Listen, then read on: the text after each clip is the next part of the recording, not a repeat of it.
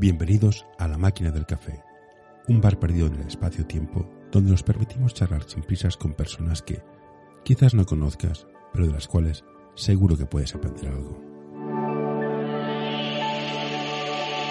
Hoy tenemos con nosotros a Pera Puigdemasa. Buenos días. ¿Qué Muy tal? días. Muy bien. Hola, Pe Hola, Pera. ¿Qué tal? Bien, muy bien. Hoy es viernes y, por lo que sé, llevas una vida conectado con el básquet. ¿Es correcto? ¿Cómo? Sí, menos de lo que me hubiese gustado. ¿Y pero por qué menos? ¿Por qué, ¿Por qué menos? Porque cuando acabé mi etapa como jugador fue demasiado prematura, demasiado pronto para lo que yo hubiese querido. Y, y hasta que no me he vuelto a reenganchar, como bien sabes, eh, tuve la oportunidad de entrenar un equipo. eh, lo llevo en la sangre, me gusta, es uno de los deportes, es mi deporte favorito, al cual eh, eh, he disfrutado mucho de él y hubiese preferido disfrutarlo más. Además, como bien sabes, tengo dos hijas y no he tenido la suerte, que no es tu caso, de No, que juegan. no- juegan. Pues mira que el básquet femenino es muy chulo, ¿eh? Sí, sí. Y incluso me habían ofrecido de ponerlas a jugar sin pagar. Y en un club como el Horta, que bien sabes que tengo alguna relación allí, o Mm. tenía una relación allí, ahora hoy por hoy parece ser que ya no. Bueno, pues empezamos por el principio. ¿Cómo, cómo empezaste? ¿Dónde, dónde empezaste? ¿En el colegio o ya directamente en un club? ¿O cómo, cómo te entró la afición? Me entró la, la afición porque aunque no, no tenía ningún vínculo a- hacia ningún de- deporte en concreto, eh, tuve la mm, fortuna o desgracia de crecer antes de tiempo. Me desarrollé, me desarrollé eh, antes que otros compañeros y cogí una estatura, eh, bueno, la estatura que tengo ahora la tenía con 13 años. Joder, bueno, Más sí. menos. Me, me faltan dos centímetros, pero bueno. Eh, varios de mis compañeros de clase en la EGB eh, jugaban, habían comenzado en la escuela del Horta y habían entrado en preinfantil. Y el entrenador les decía que necesitaban eh, pues, un poco más de altura. Y curiosamente, como yo había nacido, no Ayuda a mantener este podcast en anorta.com barra colaborar. Antes, como había crecido por estos motivos antes, eh, tenía esa altura que buscaban y tenía además más cuerpo, con lo cual le venía al entrenador de maravilla. Sí. Me hizo una prueba, eh, reconozco que entonces era bastante patoso y, y que no tenía mucho, nada de técnica, pero tenía lo que necesitaba en aquel momento, que era altura y cuerpo, para lo que era un preinfantil. Y, y así empecé.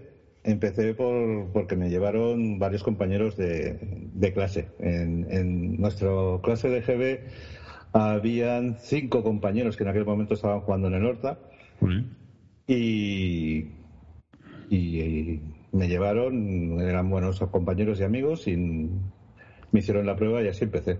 ¿Y te quedaste en el Horta o cambiaste en algún club? No, como clubs no. Una vez salí del Horta, eh, sí que jugué eh, o hice una prueba en el Ramiro de Maestu y en algún otro sitio, pero ya sin, sin una implicación como la que fue en el Horta, no en ningún club. Y te pasó como la mayoría de la gente, ¿no? Juegas a básquet, lo dejas y Sí. estás un tiempo sin jugar y sin hacer nada y un día vuelves. A ver, eh, son todas las cosas que se te va complicando una cosa detrás de la otra y se te va echando el tiempo encima. Te encuentras con casi 19 años que te toca irte a la mili, allí sí que me cogen para el equipo de- del cuartel, Eh, hice mis pinitos, no, no, no, no perdía el, el hábito de jugar de vez en cuando. Pero en el momento que vuelvo a Barcelona, acabo el servicio militar, me pongo a trabajar, encuentro un trabajo rápido, eh, aparto los, eh, los estudios y un trabajo me lleva a otro, otro me lleva a otro y, y entré en un trabajo que me exigía dedicación plena y, y se acabó el básquet. ¿Y cuando volviste? ¿Qué, qué te, qué te hizo volver? ¿El tiempo? ¿Una oferta? o- Si quieres ponerte en contacto con nosotros, escríbenos a info.norta.com. ¿El gusanillo? Lo que, lo que me hizo volver fue eh, que los caminos te llevan a que, mm, por unos motivos X, cambio de empresa y entro a formar parte de otra empresa donde mi jefe directo había sido jugador del Barça, mm, había estado vinculado al básquet eh, toda su vida porque sus hijas sí, las dos eh, han jugado a básquet y, tenía un proyecto que le estaban pinchando para que se hiciera cargo del proyecto y necesitaba eh, por motivos laborales suyos, tener una persona que tuviera conocimientos y que tuviera la misma pasión por el básquet que tenía él como, como colaborador. Y, yo le dije, vamos, encantado la vida. Y no solo después te metiste en el básquet, sino también te metiste en un AMPA. Lo del AMPA es anterior a lo de meterme en el básquet. Ah, ¿y cómo, cómo, te en un, ¿y por qué entraste en un AMPA? El cómo un AMPA, esa es muy buena. porque, es un lugar complicado. Sí, sí, sí, sí, pero eh, a mí me hicieron una oferta cuando mi hija mayor eh, estaba en P4, pues tenía cuatro añitos. Eh, llevábamos muy poco tiempo en el cole, nada, no llevábamos ni un año. Y, y en una fiesta de aniversario se me acerca un padre, que ahora es mi socio en, mi, en la tienda, y, y, me dice que, que necesitaban gente para la comisión deportiva.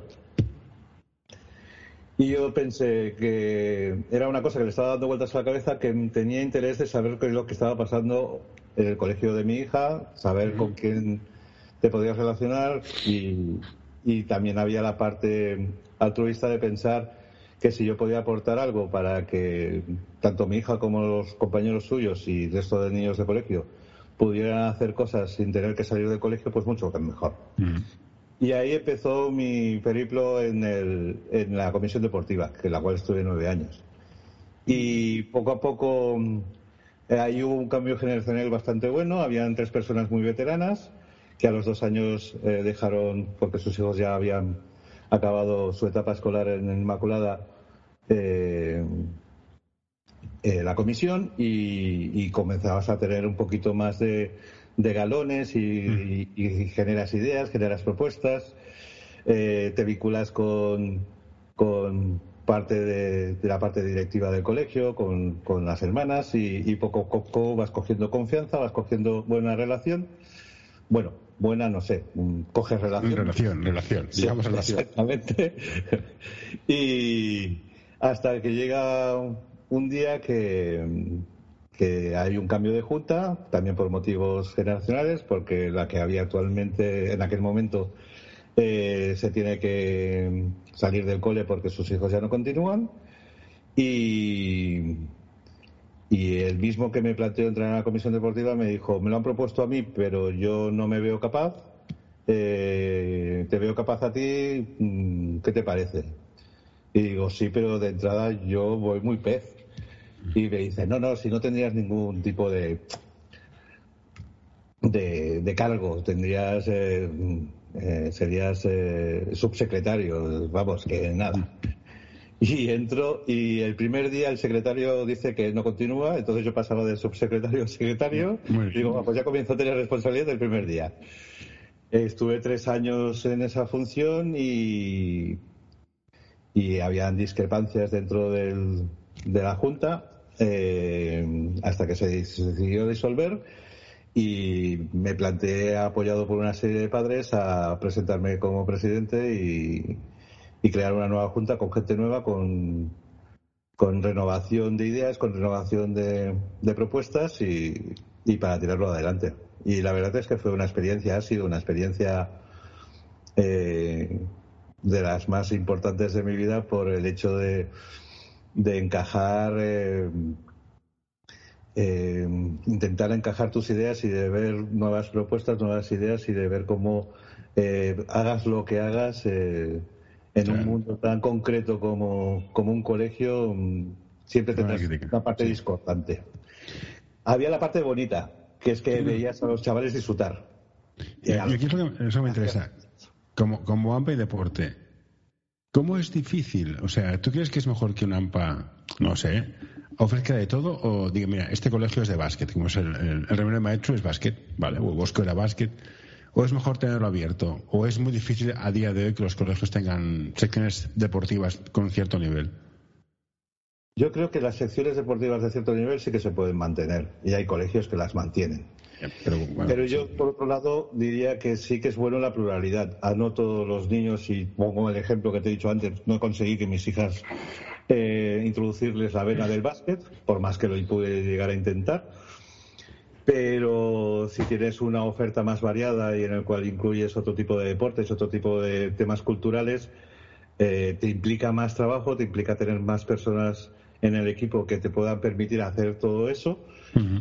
Eh, pero también es un poquito la mentalidad de cómo te lo quieras tomar. Hay colegios, como te has dicho, que se centran mucho en un deporte y se lo toman de una manera mucho más profesional. Más Sí, sí, son, clubs. Cuando tú estás en un colegio donde todos son más diverso y donde lo que prima es que los niños hagan, los niños experimenten, los niños prueben y los niños eh, tengan un, una escolar que siempre es positiva porque les amplía el contacto con sus compañeros en, fuera de lo que es el tema de clase y con otros tipos de niños y, otro tipo de disciplinas, eh, el valor del club se pierde. Y ahí me costó horrores. Viniendo yo de club y de, de filosofía del club, que te digan, no, aquí juegan todos, aquí lo que impera es que los niños se lo pasen bien y perder es lo de menos. Eh, pues cuesta, cuesta asimilar con un espíritu más competitivo y con un espíritu más de, hacer las cosas para que los eh, equipos ganen y, pues te dicen que no, que eso así ahí no funciona. No, que me parece bien, ¿eh? Explorar es un... Yo, a mí lo que me... Lo que yo veo es que los deportes colectivos están perdiendo peso, pero mucho. Que sea fútbol, básquet, que es complicado montar equipos de deportes de equipo. Y creo que el deporte de equipo es una escuela de valores por el hecho de ser un deporte de equipo. Y no sé si en tu época era difícil mantener deportes de equipo o era más fácil o, era, o era complicado. Era, era, complicado. Teníamos una historia un poquito más lejana, no la llegué a vivir yo, en el cual el Inmaculada también había sido, eh, cuando eran mayoritariamente en el, colegio de, niñas, eh, había tenido cierto peso dentro del básquet femenino. Sí, fueron campeones de España en los 60, 70, creo. Y cuando yo llegué no había equipo femenino de básquet. Eh, me costó entender cómo se había podido perder todo ese proceso, toda esa trayectoria. Cierto es que cuando tienes variedad, como pueden escoger, no lo centras en un sitio, eh, es muy difícil formar equipos. Y la sección de básquet, a la cual, por motivos obvios, le, quise meter un poquito más de cariño que al resto de las secciones, te encuentras que, que todos son problemas, que cuesta formar equipos, que, que luego también te encuentras con, con intereses particulares eh, de gente que va en contra de, que se puedan formar equipos en el colegio, de que no dejaba de ser un colegio, una escuela. Y, y, que aquel que deslumbraba los propios padres, pero en algunos casos no eran los padres, sino que era gente del colegio, ya procuraban de que el niño evolucionara, que lo encuentro positivo. Sí, sí, eso, eso se, estaban cargando, se estaban cargando la posibilidad de que la sección continuara y que otros futuros eh, chavales que pudieran jugar a básquet, con lo cual se perdía esa oportunidad. Era muy difícil buscar ese equilibrio. Muy, muy difícil. Fue muy difícil. ¿Y, y, jugar de base, porque tú jugabas de base, te ha servido para llevar para, coordinar estas cosas? Llevar, un equipo de padres y todas estas cosas. ¿Ayuda los valores que aprendiste en, la pista a gestionar estas cosas? Sí, pero ya no es el propio. El, ser base te ayuda. Te ayuda porque tienes que gestionar. Pero sí que es cierto de. Y supongo que ahí tengo que agradecerle todo al que fue mi entrenador, sobre todo en la época de de infantil y cadete, que es cuando estás eh, formándote más, eh, que él vio que tenía carácter, que él vio que no me arrugaba ante según qué situaciones y de que podía tener una parte de liderazgo dentro del equipo. Eh, y a la vez que estaba viendo de que yo me había estancado en altura y que mis compañeros me iban pasando. Entonces me hizo entrenamientos muy específicos para que algún día llegara a jugar de base, que así fue. Y, como base lo que me transmitía es que el que dirige el equipo dentro de la pista eh, era yo. Eh, por lo tanto sí que me ha servido. El, saber cómo porque no es fácil, no es fácil dirigir ni en el básquet, ni en la vida real, y, en un equipo como la Junta de Lampa fue relativamente fácil en la segunda época, pero en la primera época habían discrepancias y es difícil gestionar emociones y es difícil aceptar y tener que transmitir algo en lo que no crees. Eso que tiene cuando se vota eh, consensuado es lo que hay. Exactamente. La Junta, ha decidido. Exactamente. y tú te lo tragas y tú tienes que eh, tirar para adelante con aquella propuesta por más que tú hubieses eh, dicho lo contrario. Pero es lo que hay. Estás en el AMPA y luego te metes. luego viene lo del básquet que me comentabas. O sea, sigues con el AMPA y haces el básquet, dejas el AMPA, sigues, ¿cómo, funciona? ¿Cómo es ese, ese continuo tiempo? El continuo tiempo estuve en el, en el AMPA. El AMPA absorbía un tiempo importante y lo dejé lo del AMPA, aparte por motivos personales y laborables, también porque estaba cansado eh, y estaba cansado principalmente de los padres, de, una, de un número importante de padres. Pero lo dejé también por motivos laborables y fue en ese impasse de laboral que encontré al que eh, fue mi jefe, que ha estado jubilado, y el que me volvió a meter en el mundo del básquet. ¿Y qué tal? ¿Cómo entraste? ¿Como entrenador, coordinador? que Como, como entrenador, pero tenía que constar como, como delegado. porque no tenía el título. Mm. Estuve por sacármelo porque luego tuve propuestas como entrenador, pero... Eh, da pereza, ¿eh? Da pereza, da mucha pereza porque aunque lo disfruté eh, siendo un equipo senior con, edades comprendidas entre 23 y 30 años ya no tienes eh, la necesidad de formar la base, de formar a, a, chavales, adolescentes, ya, ya tienen un poquito de cabeza, eh, tienen más madurez, eh, lo pasé genial, pero te implicaba tres días a la semana entrenar de noche, eh, mm, llegar a las 11, 11 y media. Eh, cuando eran los domingos por la mañana los partidos aún bien, pero un domingo por la tarde eh, explicarle a la mujer y a las niñas o un sábado que me tenía que ir, pues no me ponían mala cara porque son buenas, pero...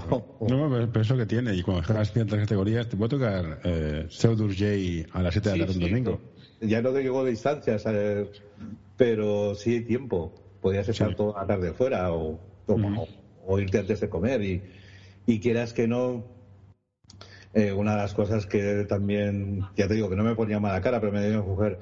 Eh, el fin de semana podíamos hacer o podíamos quedar, ostras, pues tengo partido tal día. vale, otro día que no puedes.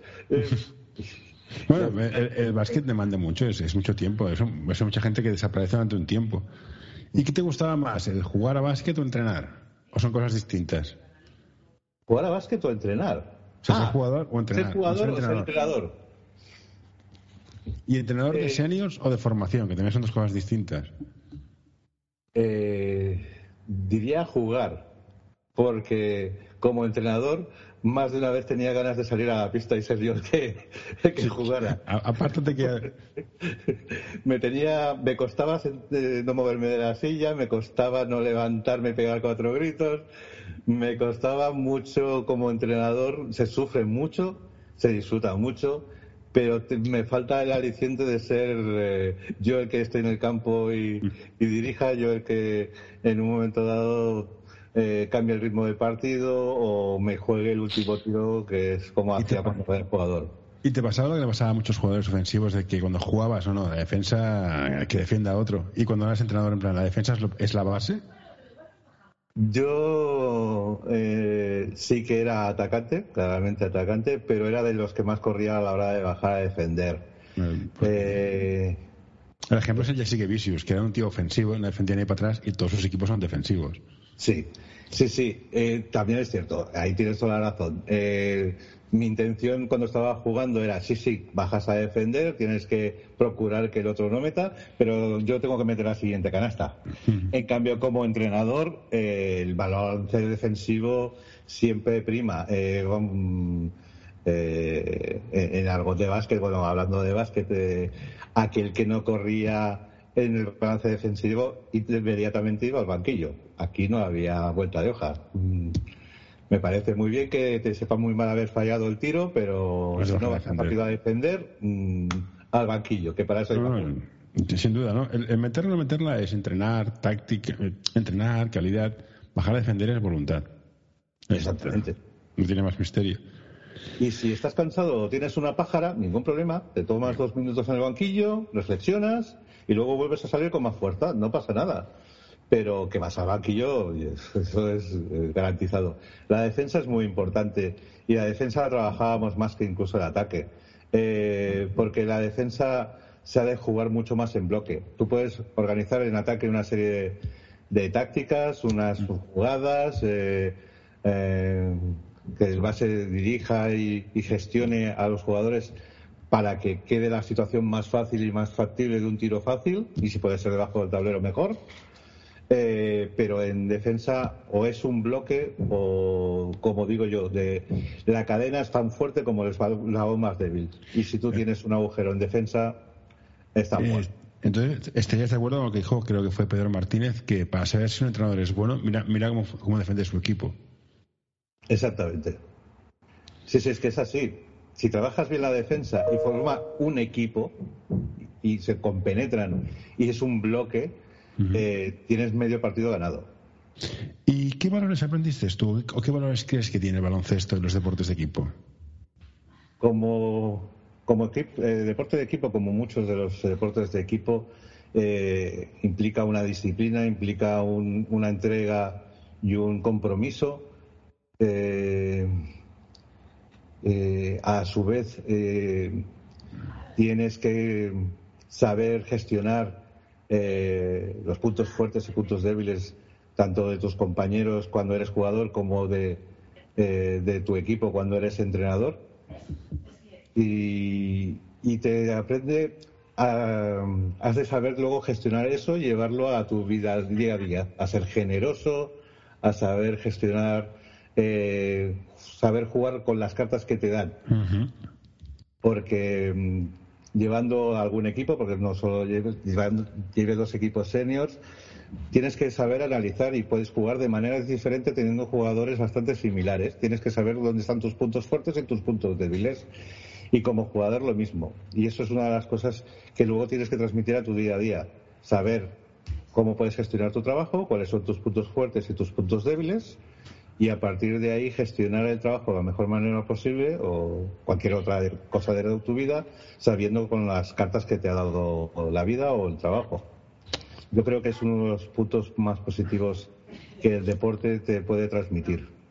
Entonces, podríamos decir que realmente el deporte o el baloncesto, en este caso, es te da recursos para tu vida profesional, como me estás contando. ¿Qué cosas que has aprendido en la pista que en área privada te han servido? Exactamente. Sí, sí, así fue. Y, y creo que es, no soy un caso excepcional, yo creo que la inmensa mayoría de que tenido una trayectoria eh, eh, al nivel que sea, pero que ha estado dentro de un equipo y ha tenido que saber gestionar sus emociones y, compartir eh, un vestuario, mm, eso a, a larga luego lo, vives en, tu día a día. Y también me sirvió, por supuesto, para Lampa. ¿Y qué recuerdos tienes del básquet? Yo, curiosamente, tengo más recuerdos de vestuario que de pista. Pero hay gente que no. ¿Tú qué, de cuál eres? ¿Del recuerdo del tiro o recuerdo de la risa en el vestuario? Yo soy más del recuerdo de la pista. ¿Sí? De la frustración de fallar un tiro libre. Eh, bueno, en aquel partido que lo, todavía lo tengo grabado, de cuatro tiros libres. eso, eso fastidia mucho. ese tiro que fallas, que dices, la madre de Dios. Sí, pero cuando además es una cosa que ya tienes muy mecanizada. Cuando en los entrenamientos de media tenías nueve de cada diez tiros libres metidos y llegas a un partido en el cual está todo muy reñido y como eres eh, eh, uno de los jugadores del equipo que toma la decisión de pásamela a mí, que esta me la juego yo, te hagan dos faltas personales en el último minuto, lo que te suponen cuatro tiros libres y fallar los cuatro. Yo aquel día lo recuerdo con una frustración, te aseguro que se me quedó muy grabado. Y eh, aquel tiro que pensabas que no iba a entrar y entra, aquella jugada que te salió de maravilla, cuando te suben a, una categoría eh, te hacen subir con el equipo superior o de categoría superior o, cuando estás jugando en un B te hacen subir a la y pierdes aquella primera canasta. Mm, todo aquello sigue a día de hoy después de casi, bueno, más de 30 años o 30 años. Y eres muy abuelo como yo, que el básquet de los 80 era mejor que el de ahora, porque mi queja es que ahora juegan small ball. Cinco abiertos, step back y tiro de tres. ¿Qué te parece este formato nuevo de baloncesto? A ver, primero... Hoy quiero recomendarte este podcast. Balap Education es un proyecto educativo y deportivo que busca la formación completa de jugadores y entrenadores. Quieren fomentar su desarrollo basado en la educación del jugador y el entrenador, mediante el análisis de situaciones reales de baloncesto desde diferentes puntos de vista. Hoy quiero recomendarte este podcast. El alma del juego by Soul Basketball, el podcast en el que charlaremos con personajes del mundo del básquet con diversidad de carreras, funciones y experiencias para que nos acerquen al alma de nuestro deporte, el baloncesto. Creo que hay dos formatos, uno es NBA y otro es Europa. Hmm. Eh, el NBA por mucho que sea muy vistoso y por mucho que me digan la gente joven que les gusta más que el europeo, yo lo encuentro que no es básquet, porque no hay un juego en equipo, aquello es un tío que básicamente es uno o dos en el equipo que es mía y de coast to coast y el resto abriros, que como aquí hay defensa individual, yo supero a este y, y me casco 60 puntos en un partido. Eh, yo soy más, y bueno, puedes ver en las camisetas de, unos Lakers, unos Celtics de los años 80, donde había un líder, si no digo que no, pero había un equipo.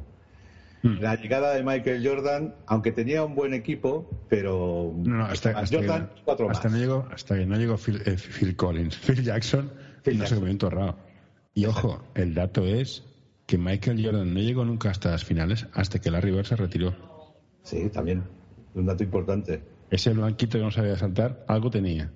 Sí, sí, eso es correcto. Y además, eh, eh, hay un vídeo que corre todavía por internet que habla de las experiencias del Dream Team eh, cuando se estaban preparando para las Olimpiadas del 92, donde hubo un entrenamiento que al universitario lo dejaron en el banquillo porque el pico fue impresionante y había el equipo de Jordan y el equipo de, Magic mm. con la River y cuando Magic se tuvo que rendir diciendo mm, ya nos ha venido la siguiente generación y hay que dejarles paso. Ah, ese ese vídeo es, espectacular porque es, yo creo que es el momento donde hay un cambio importante en la manera de ver el básquet, en la manera de ver este deporte. En Europa, en Europa, tú decías, se está perdiendo interés por los deportes eh, colectivos. Todos. Eh, yo creo que hay una parte importante de, culpa de las televisiones. Mm. Eh, no puede ser que el final de la Liga ACB de este año, Barça-Madrid, se haga un miércoles a las 10 de la noche. Primero, porque nadie va al campo y si encima no lo transmiten por televisión, te enteras por la radio o lo oyes, lo sigues por la radio. Mm. Eso eh, a mí me parece que se está cargando el básquet. Ya la entrada de tantos extranjeros se cargaba a los equipos nacionales. Yo era más de los que disfrutaba de ver un Barça con un Solozábal, Epi, Crespo. más que, más que, más que extranjeros es conectarte con alguien. O sea, la Peña es un equipo de, de pachanga, pero sabes que son todos de la Peña. Y te El Barça, ¿quién está? El Martínez. Ya está. Y a ver, no, no es un, no está ni, no es ni de los ocho mejores. Exactamente. Y he hecho mucho menos la cantera como se cuidaba. Como, como, hacen, como hacen Lazo, que será, será extranjero de la cantera, pero es de la cantera. Sí. Sí, sí. Entonces ahí se está perdiendo mucho deporte. Y luego el, eh, la diversidad en los colegios también influye y el, el hecho de que el básquet eh, se busca la vistosidad y no se busca los valores que estábamos hablando en el equipo. Tú no, no, no ves que, que que haya un, una elaboración en el juego, que haya un. Yo lo que veo trabajo es, es falta de fundamentos. Hacemos tonterías muy vistosas que no tienen ningún sitio. Y, vale, si te has hecho tres, tres, tres pasos por debajo de la espalda y, y, y faltan fundamentos. Los pivots, a mí, se me caen los ojos viendo los pivots ahora. No tienen fundamentos. Los aleros no, no saben atacar, eso es todo, todo bote para atrás. ¿no? Entra para adelante. Yo creo que hay una falta de fundamentos espectacular. No sé si es porque la NBA vende mucho. Vende mucho el resumen de la NBA. Entonces un resumen de cinco minutos y está muy bien. Chúpate un partido de 40 minutos y te duermes. Sí. Y, solo te ponen las, canastas que meten. Sí, sí, no, las que fallan. Eh, ahora se me ha ido. Eh. Bueno, hay un jugador, ahora no me acuerdo, el que va tirando triples y triples y te dice, ha superado su récord de triples. Y digo, sí, ¿de cuántos intentos? Sí, ¿Y de qué manera? Sí, es, la coña del tirador, ¿no? Sí. De coger, la, pelota, se la pasan una vez canasta, llega a la línea de tres, no miran a esos compañeros, ni marcan ninguna jugada, y dice, me la casco desde aquí. Perdona. Sí, no, si yo, un porcentaje bueno aquel día de un 25 o un 30%, es normal que metas tantos triples. Pero vamos, conmigo no jugarías a básquet. Bueno, es, la coña del tirador. Yo soy tirador y de tirar, sí, vale, pero yo también juego contigo, quiero tocar la pelota aunque sea. Exactamente. Y, yo ya me encargaré, o el resto del equipo se encargará de, si tú has de tirar, de crearte el espacio para que puedas tirar lo mejor posible, que hagas un tiro. Que también lo hemos comentado alguna vez. Si mm. tienes oportunidad de tirar. Hay que tirar, sí, sí. Hay que tirar. No, no, no busques hacerlo más bonito, no, no busques el pase que no sirve para nada. Si tienes oportunidad, tira pero hay algunos que tienen una velocidad de tiro que es impresionante que de acuerdo que yo jugué en mi época con la regla de los 30 segundos por, por, posesión. Sí. Eh, ahora el Gerona 24 ya hace años pues, con la intención de que fuera más dinámico, que fuera más, más rápido. Hmm. Eh, una cosa es ser más rápido y otra cosa es ataques de 5 segundos. Si es que ves ataques de 5 segundos, no elaboras nada. Triples en contraataque, se me caen los ojos.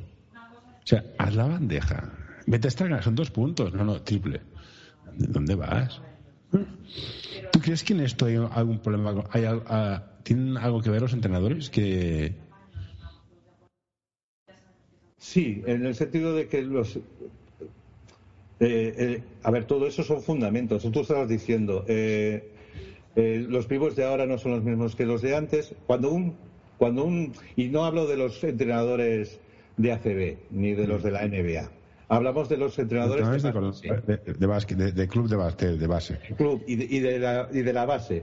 Eh, yo aún, eh, como tenía alguno en el equipo, eh, con 23, 24, 20 años, o teníamos uno. Estoy mirando para allí porque tengo ahí una carpeta que me, una foto que me regalaron y yo estoy viendo al equipo. Yo ahí no le tengo que enseñar ni a cómo votar, ni a cómo driblar, ni a cómo hacer una cinta, ni a cómo hacer los fundamentos. Entiendo que ya me vienes aprendido. Si yo te tengo que estar diciendo cómo tienes que recepcionar la pelota en la posición de pivot, o cómo te tienes que abrir, hasta dónde te tienes que abrir, como un alero. Mm, pues, pero, pero, pasa. Pasa. Niños, pues, tiran dices, la mecánica de tiros en plan. Sí, sí, por supuesto también. Los pases, o sea, pasa bien, pasa recto. Sí, sí. Corta. Pasar como con la intensidad que no. Bueno, es, es lo que me quejo siempre, que no saben jugar sin balón. Exactamente. Muévete, ocupa el espacio, amplia, haz la, cancha amplia, no te pongas en medio. Es que es esto tan importante como el que tiene el balón, es que necesita eh, gestionar, se necesita saber eh, mover el equipo. Y eso es una labor de, esa sí que es una labor del entrenador a la hora de marcar y gestionar las, pizarras. Eh, te lo digo por la experiencia propia de, que una cosa es cuando jugamos nosotros ya con ciertas edades que vas a pasártelo bien, que vas a hacer lo que buenamente puedes y que para como tenemos un nivel de tiro que ya no es el que teníamos, pues eh, sabes que cerrándote en defensa es mucho más fácil eh, recuperar la pelota. Pero cuando eres entrenador y tienes un equipo y tenerle que insistir en el campo o en la pizarra después de un tiempo muerto de decirle, por favor, abriros más, subir un poquito, que me suba el pivot, generemos espacios, eh, qué, manía todos en ir a buscar la pelota y parecer como niños de, escuela que van todos detrás del balón. Por favor, eh, está todo marcado. Y la jugada y en los entrenamientos, eh, una vez veías y volvías a ver y volvías a ver que te estaban repitiendo la misma jugada muy cerrados, decías, vale, ahora que lo habéis probado así y veis que no sé así, ahora abriros y repetir el ejercicio. Coño, sale. Hostia, por algo será. Hmm. Es que, si es que son como se dice que te pavas contadas, es que, por favor. Eh, yo me quejo mucho de los entrenadores. pero, quizás no sea culpa suya tampoco, porque, a ver, todos no somos. O sea, y antes entrenar a básquet era más complicado, no tenías, no tenías todos los recursos que tienes ahora. Ahora quieres saber cómo se hace un entrenamiento de tiro y tienes 20.000 ejercicios disponibles. ¿Puede ser que la presión del club para que el entrenador gane hace que se enfoque más en ganar más que en formar? ¿O esto se me ha ido la pinza? No, ahí tienes razón.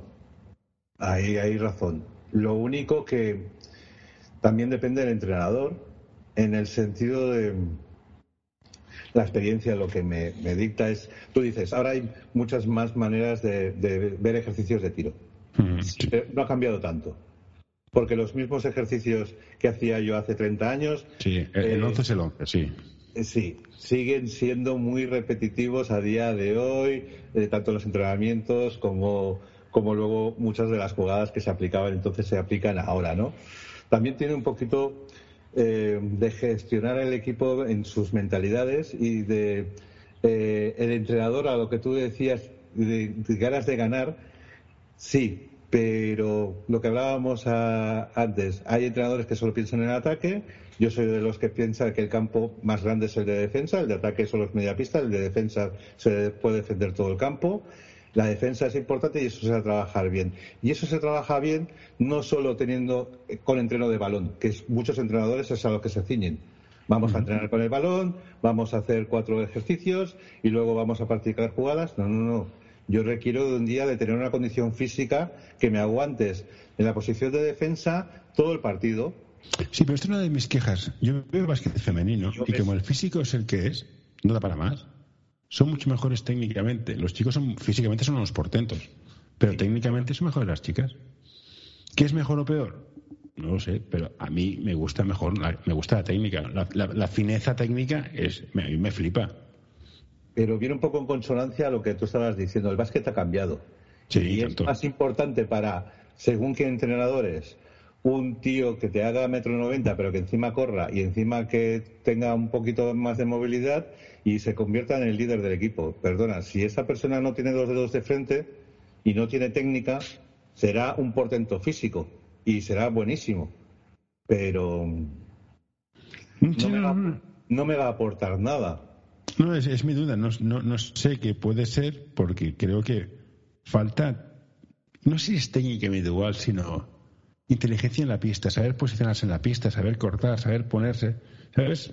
No es tanto el saber hacer un reverso, que a veces sí, sino saber posicionarse en la pista, saber hacer una puerta atrás, saber buscar eso. Esta inteligencia en pista se suple más con físico. Es en plan, mido, mido, metro noventa, peso 100 kilos, me hago el mate, va a saltar y lo meto. Y ya está, y no tengo que buscarme una vida. Que quizás el físico se ha, se ha impuesto a, la calidad técnica. Sí, sí, a eso, a eso me refería. No, no, la duda para mí es correcta. Eh, prima más el físico que, el saber ponerte en la pista y saber. Eh, es por eso que te decía que eh, la experiencia propia de tener unos chavales y tenerles que decir cómo se hace una puerta atrás o cómo se hace un buen bloqueo. Un buen bloqueo. ¿En senior? Sí, sí, en senior. Un buen bloqueo. Cuando le dices, me estás pasando a medio metro del que te está haciendo el bloqueo, ¿qué coño vas a ganar ahí? ¿Le estás dejando paso al defensor? Tienes que querer a tu compañero. Tienes que rozar a tu compañero cuando estás haciendo el bloqueo para que el otro se quede enganchado. Si no, ¿de dónde vas a sacar la ventaja? pues eso en un senior pasa. Y al final, ¿qué pasa? Le pitan falta al pivot, como de costumbre. Porque el pivot tiene que rectificar y moverse más hacia el alero o el base y acabar cometiendo falta. Eh, pues cosas como esas en un senior siguen pasando. Y dices, que lo haga yo, pues vale, tiene. Sí, bueno, a ver pero que estamos jugándonos algo, que, hemos que conseguimos que un equipo que siempre estaba jugando por el playoff de descenso acabara sexto con posibilidades de quedar cuarto y que los chavales te dijeran, Joder, hemos aprendido, no solo hemos disfrutado, sino hemos aprendido algo de básquet. Dices, mm. hostia, que un senior. es, bueno, yo he visto jugadoras junior, jugadores y jugadoras en junior que dices, no sabes otra con la izquierda y juegas de dos. Bueno, que con la derecha iba haciendo. Bueno, o sea, hasta que un entrenador diga, cubre la derecha y se te acabó el partido. Yo, yo creo que uno de los problemas, y por eso me refiero a la base, no a los seniors, a los que comienzan, es que están formando un equipo y aunque sean categorías inferiores que están en plena formación, prima más el hecho de ganar partidos mm. que de formar. Y hay veces, eh, iba a decir algo, rectifico, hay veces que un entrenador a la hora de montar su equipo busca una condición física y no se plantea mm, ver qué cabeza tiene, cómo la tiene demueblada, si tiene esos pequeños fundamentos básicos para poder jugar a básquet y si, eh, como tú dices, yo también tenía algún jugador, vale, que jugaba de cuatro, pero que él lo que le habían enseñado toda su vida era que en el momento en que la pelota estaba en el aire y él no iba a llegar al rebote, saliera corriendo, porque el base le pasaría la pelota y él iba a entrar a canasta. ¿Es todo lo que sabes hacer? Sí, es lo que me han enseñado. Igual que había otro que me decía, no, a, mí me enseñaron a ponerme la línea de tres porque tenía buen tiro y cuando la recibía tenía que tirar. Eh, partimos de esa base de fundamentos que nos enseñan desde, desde las categorías inferiores. Eh, esas categorías no puedes llegar a un junior eh, sin tener un poquito de dos dedos de frente. Si lo que pido son dos dedos de frente. ¿Y, qué hacemos? ¿Qué hacemos para tener mejores entrenadores? ¿Cómo los, cómo, Partimos de la base de que muchos de estos entrenadores, eh, lo digo porque muchos de mis chavales eran entrenadores de categorías inferiores o de otros Pues que coño, para, para, la cinta. O sea, un jugador que solo sabe poner esa línea de tres y tirar ese entrenador. No, no, no. Eh, no, eh. no, era el caso de este, ni era el ah, caso. Pero, bueno, pero, el riesgo es, es, criminal. Estoy hablando de tres de mis mejores jugadores. Ah, vale, vale, Tenían fundamentos, que el pivot, pivot sabía colocarse bien, buscar bien la pelota, hacerse el hueco. El base, el base tenía muy buenos fundamentos, pero mira la diferencia en el concepto. Eh, cogemos un equipo que ya te digo que luchaba siempre por los playoffs de descenso y, y pedimos, hablamos con ellos, tenemos nuestra charla, cosa que creo que también es bastante poco usual Sí, bueno. Nos queremos conocer, saber cómo lo gestionaban, qué había pasado años anteriores, cómo, había, cómo se habían desarrollado las cosas y después eh, de hablar, analizar, eh, te das cuenta de que el base titular años atrás y yo que me encargaba de más los bases escoltas y aleros, le digo a mi compañero entrenador, le digo, eh, pues a mí no me gusta. Dice, a mí tampoco. Me gusta más el segundo base. Es más, para mí será el base titular. dice, no, no estoy totalmente de acuerdo.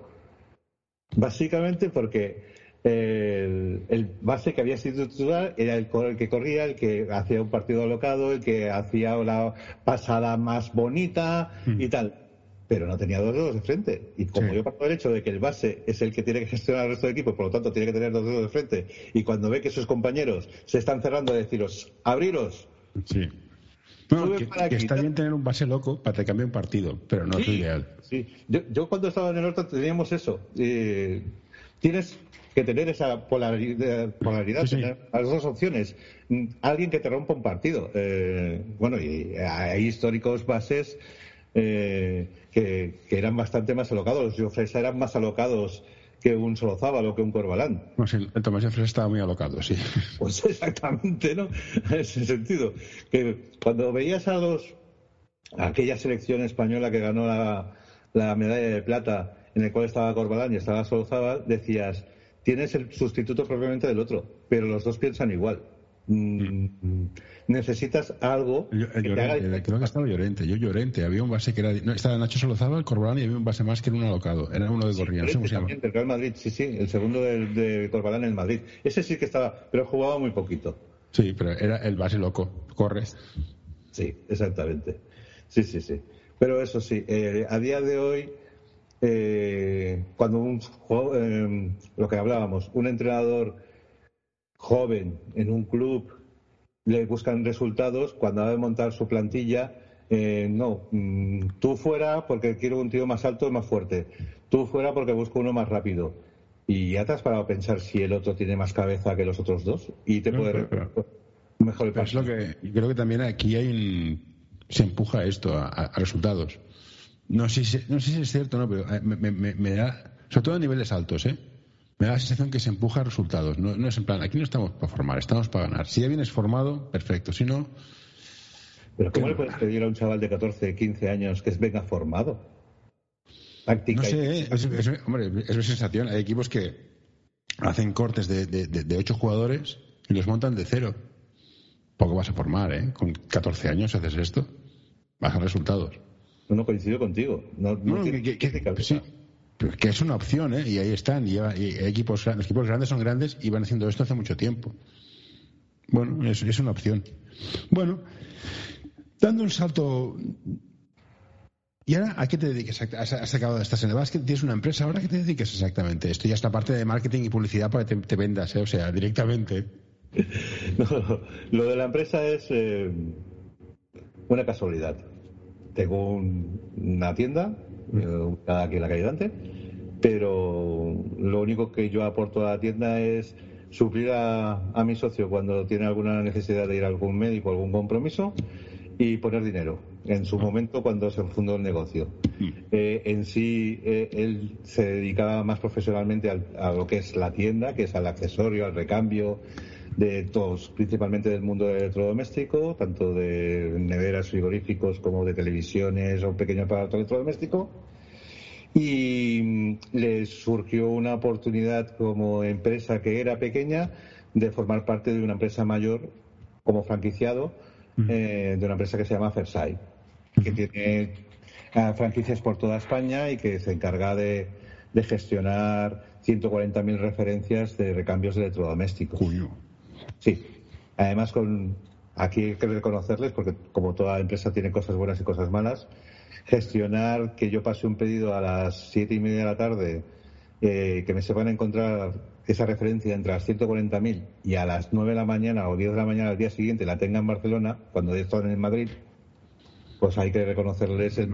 Si quieres ponerte en contacto con nosotros, escríbenos a info.norta.com.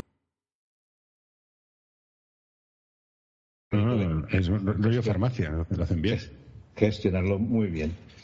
Y, como él tenía esa experiencia y tenía la posibilidad, o le brindaron la posibilidad de tener eh, eso, y como yo también pertenezco al mundo de electrodomésticos, lo único que desde otro punto de vista, y conocía esta empresa, Persai, cuando me dijo, tengo esta posibilidad, pero no tengo los recursos. Digo, yo no tengo la posibilidad de estar en una tienda, pero sí tengo los recursos. Nos hacemos socios y esperemos que la aventura funcione.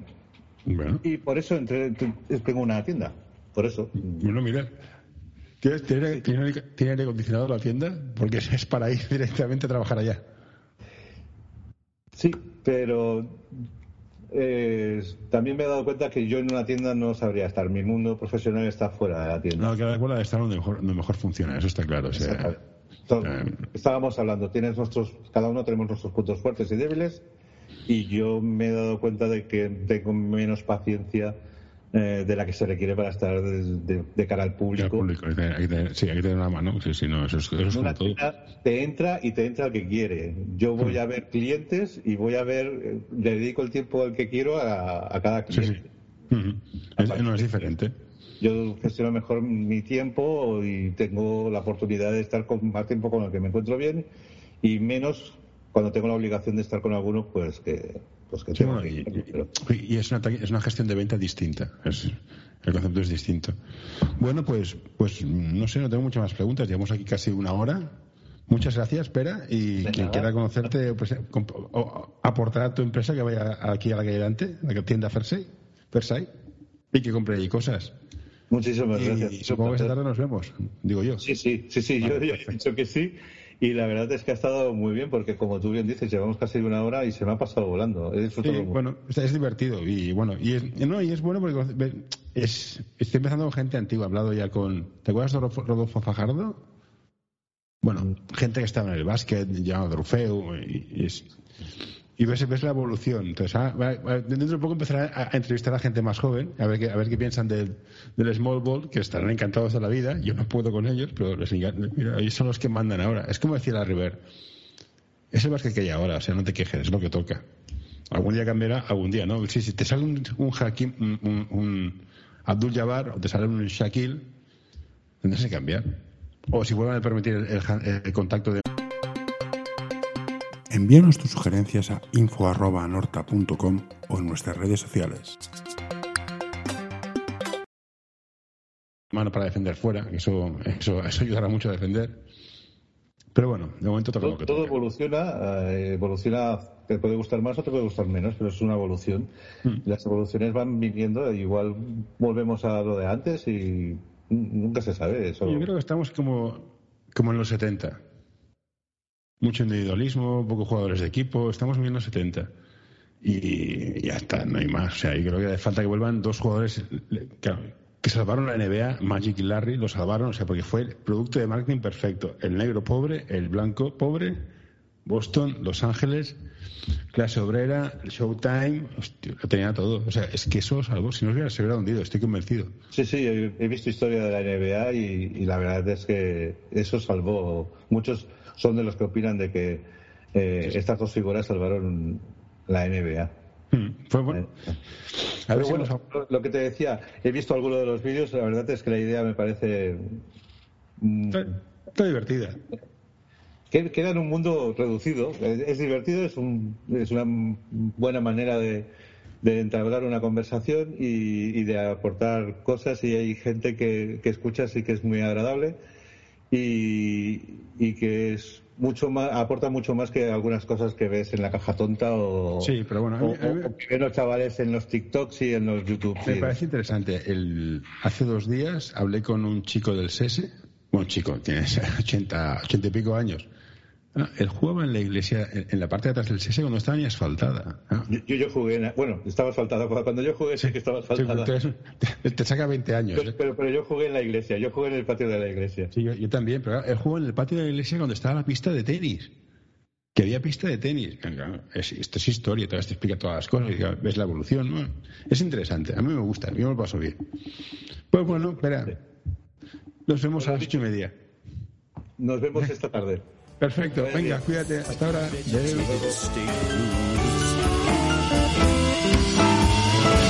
Hey, what you doing there? Get away. No, no, don't you touch that. No, don't you pull that plug. No, hey, hey, nurse, nurse.